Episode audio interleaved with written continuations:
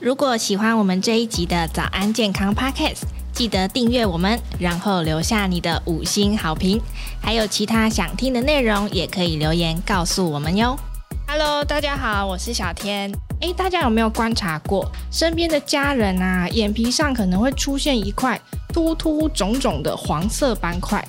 这种黄黄的凸起啊，通常我们第一个反应哦，可能就是看皮肤科擦个药，或是做个小手术切掉，应该就没事了吧？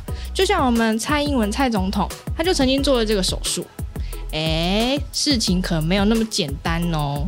医师提醒，这有可能是心脏病的征兆，有心血管疾病的几率啊，高出四到七成，甚至死亡率直接高一成呢。今天呢，我们邀请到张立仁医师来接受访问。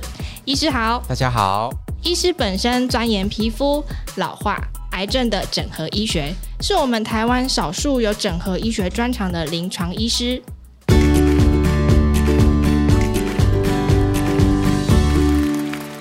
医师，眼皮上那个黄黄凸起来的瘤，听起来可不是什么皮肤的小问题，诶，已经是心脏的未爆弹了。这到底是怎么回事啊？这个眼皮的黄斑瘤哦，是出现在我们上下眼皮啊，以及呃内眼角附近的黄色斑块啊。那因为它是相当的明显哈，所以很多民众都非常在意它的美观问题了哈。嗯、那曾经有一位呃五十五岁的女性来找我，她非常在意她的黄斑瘤。那我就直接问她说：“请问你有高血脂的问题吗？”呃，事实上，在黄斑瘤的患者当中，有一半是有高血脂的问题，哦，但是他告诉我他没有，哦，然后又强调说他也没有家族的遗传，嗯，哦，那到底是怎么回事？那后来呢，在我详细追问之下，哈，其实呢，他是有严重的心脏病，而且已经有五年的时间了，哦，那确实呢，在大型的研究里面发觉到说，我们。民众大概有百分之四点四哈，有这个眼皮黄斑瘤的问题。好，有眼皮黄斑瘤的人哈，跟没有的人比起来，好，他出现呃动脉硬化啦、缺血性心脏病或心肌梗塞的机会哈，已经多了四到七成这么多。就是一些心血管的问题或是心脏的问题，就对。对，而且死亡率就增加了一成了。哦，很多诶。对，所以其实呃，我们民众当然非常的。呃，在意就是说，呃，黄斑瘤的美观问题哈，那这个是可以透过像呃，镭射啦、点化学性的药剂、冷冻治疗的方式来处理。可是，这个黄斑瘤底下的心血管的风险，可就不是那么简单可以处理。因为当我们发觉到这个黄斑瘤的时候，也代表说我们的血管动脉硬化的过程正在进行哦，而且甚至它不见得。可以直接跟高血脂有关系哈，因为在研究里面发觉到说，这个黄斑瘤本身就可以直接预测心血管的疾病了。好，所以我会建议有黄斑瘤的民众的话，呃，应该要多检测代谢症候群相关的一些指标，比如说哪些？嗯，血糖、血脂，啊，那血压啊、腹围，那以及胰岛素阻抗的一些指标。那并且呢，开始调整我们的饮食营养方式。哎，腹围是指说，嗯、呃，腰围多粗这样子？对对，没有错。哎，女生的话呢，是必须要小于八十公分的啊、哦，男生小于九十公分。如果说你是超过这样的数值的话，代表你有呃腹部肥胖的问题。那是不是跟那个内脏脂肪有关系？哎，对，它是能够反映出我们内脏脂肪，乃至于说像脂肪肝的一些严重程度。那所以这个我们。呃，没有办法只用药物来处理这一种代谢的问题，必须要透过减少高油、高糖或高升糖的饮食，那并且呢，减少这种不动的生活形态，开始规律运动，我们也才能够真正改善这个代谢症候群，然后降低这个眼皮黄斑瘤的一个问题。当然，更重要就是要能够预防以后严重的心血管疾病了。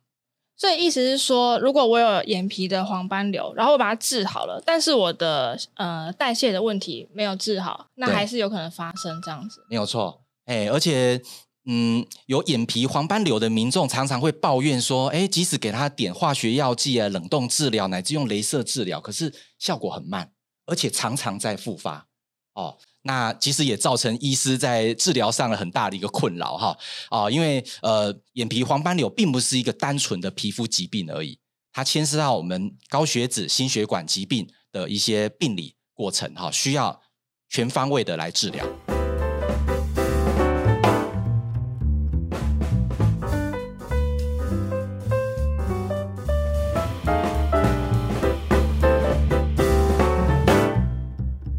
学到了，大家可以照镜子，赶快看一下哦。如果你有看到这样子的皮肤异样，真的要多注意，是不是可能有心血管啊那些问题？好，那提到心血管疾病，其实很多医生都会讲一些呃保养心血管、保养心脏的食材，其中一样绝对少不了蔬菜水果。几乎十个医师里面，九个半医师都会提到蔬果这两个字。那蔬果饮食好像是可以抗发炎、抗氧化，甚至可以抗癌，对不对？嗯，啊、如果说你超过了四十岁哈，可能就开始发觉到说，我们脸上的皱纹啊，那皮肤松弛以及黑斑就越来越多了，而且你会发觉自己的脸部的老化好像比同年纪的人还要更快哦。嗯。那其实呢，这个是因为我们皮肤长期在这种自由基的攻击之下，好而导致的皮肤老化。好，但是为什么会产生这么多的这个自由基呢？其实有两个重要原因啊。那第一个的话，当然是紫外线啊。如果我们民众呢没有这个防晒的习惯的话，那长期的啊紫外线对皮肤的伤害，确实会导致皮肤的老化。但是第二个一样重要的就是，我们的饮食营养如果失衡的话，也会导致我们的自由基累积，并且呢导致皮肤的胶原流失，促进黑色素的这个形成。好，所以这个时候该怎么办呢？事实上，蔬果。就是改善我们皮肤老化很重要的救星了。我们的蔬果当中呢，含有丰富的维生素 C，那维生素 A 以及众多的植化素，包括类胡萝卜素、呃白藜芦醇，啊，那以及这个花青素这一些植化素，好，它们都具有相当不错的扫除自由基的功能。那所以国民健康署其实已经鼓励我们国人呢，天天五蔬果。但是呢，站在爱美的医生的立场哈，会建议你要天天七蔬果，甚至是九蔬果的量。你说那个蔬果五七九啊，我们每个人都应该要是九这样子。对哦，但是呢，只有两成的民众哈能够做到天天五蔬果而已。嗯，哦，所以我，我就做不到。没有错，特别我们上班族啊，是外食族。好，那再加上比较没有皮肤营养学的概念的时候，对啊，其实连五蔬果都做不到。哦，那这个当然会直接导致皮肤提早老化。哦，我要多注意。没错的，哎。那如果以医师的角度来说，有没有可以建议我们大家可以怎么样选那些蔬果？有没有推荐的食物？啊、呃，我特别推荐含有高啊、呃、膳食纤维的蔬果。哦，那当然包括蔬菜啊、呃，绿叶的蔬菜。啊，那水果的部分，我会建议升糖指数比较低的水果哦，就是那个低 GI 值的，对，对，像是啊、呃、柠檬啊啊芭乐、苹果这一些，为什么呢？因为在皮肤医学上有一个新的发现，我们叫做肠脑皮肤轴。啊，也就是说，我们要能够有好的皮肤的话，首先要有好的肠胃，那还有好的大脑，嗯嗯。那我们为什么要吃膳食纤维呢？因为这些膳食纤维就是帮我们养肠胃里面的好菌。嗯，这些好菌能够产生好的代谢产物。那一方面能够改善肠道的免疫以及全身的免疫，一方面又能够调节我们的脑神经、自律神经的功能。而最后，我们就能够拥有好的皮肤状态。难怪人家说那个肠道好人不老，就是这个原因嘛。对，哦，这其实是很多。啊、呃，爱美的民众没有去想到的事情啊、呃，因为嗯，虽然我们用一些皮肤的保养品是会有一些帮助，但是很重要还是要透过肠脑皮肤轴的这个调节，真正让你的皮肤能够达到抗老化。美国的研究其实也发觉到，如果我们每天能够多摄取十公克的膳食纤维的话，啊，那我们的抗老化指标端粒就能够有效的延长。这将带给你年轻五点四岁的一个效果哦。很多哎、欸。对，有时候狂擦保养品，可能都还擦三个月还不见得有效。没错的。哎、欸，那我读医师的文章啊，有一个很特别的是，好像医师说番茄酱也是一个皮肤的抗老秘方，这很让人家很好奇哎、欸，真的假的？没有错，其实番茄酱也可以是皮肤的救星哦，因为根据德国的研究发觉到。如果每天呢吃了四十公克的番茄酱，那里面含有贝塔胡萝卜素、有茄红素，那还有叶黄素，这些的话呢，在几个礼拜下来，能够增加我们皮肤的弹性，并且呃减少细纹。其实番茄酱是非常寻常的一个食物，好，那好好的利用就能够提高我们皮肤的抗氧化能力，并且带来皮肤抗老化效果。但是我必须要提醒我们民众，因为常常的这个番茄酱是添加了糖跟盐的，感觉好像很容易变胖，还是什么？对，没错。所以我还是鼓励你呢，能够吃新鲜的番茄。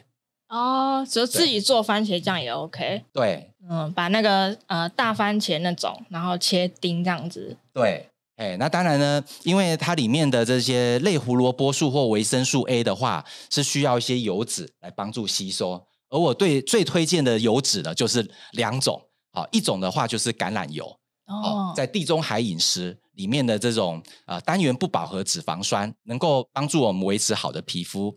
那另外一种油的话，则是鱼油，嗯，哦，Omega 三不饱和脂肪酸，哦，它也能够改善我们的痘痘、痤疮，好，然后带来光保护的作用，又能够帮助维生素 A、类胡萝卜素的吸收。所以，我们真的要提醒大家，不要听到番茄酱就是赶快跑去买薯条啊、鸡块，然后沾番茄酱，那个可能不太有效，还是自己吃那种天然的呃原型食物会比较好，就对了。对的。好，其实呢，我们的血管呢、啊，它真的每天都在老化，但是我们却没有办法直接看到说，哦，我的血管有多老。那今天我们就了解到啦，如果你想要呃保护你的心脏，那让自己维持年轻的话，真的不要错过有医师说的高膳食纤维的天然食材，然后有多种营养素均衡摄取。那也不要忘记观察一下自己的脸部暗藏的一些心脏病的征兆。希望大家的心血管都是越来越健康哦。今天感谢医师的分享，谢谢医师，我们下次再见哦，拜拜。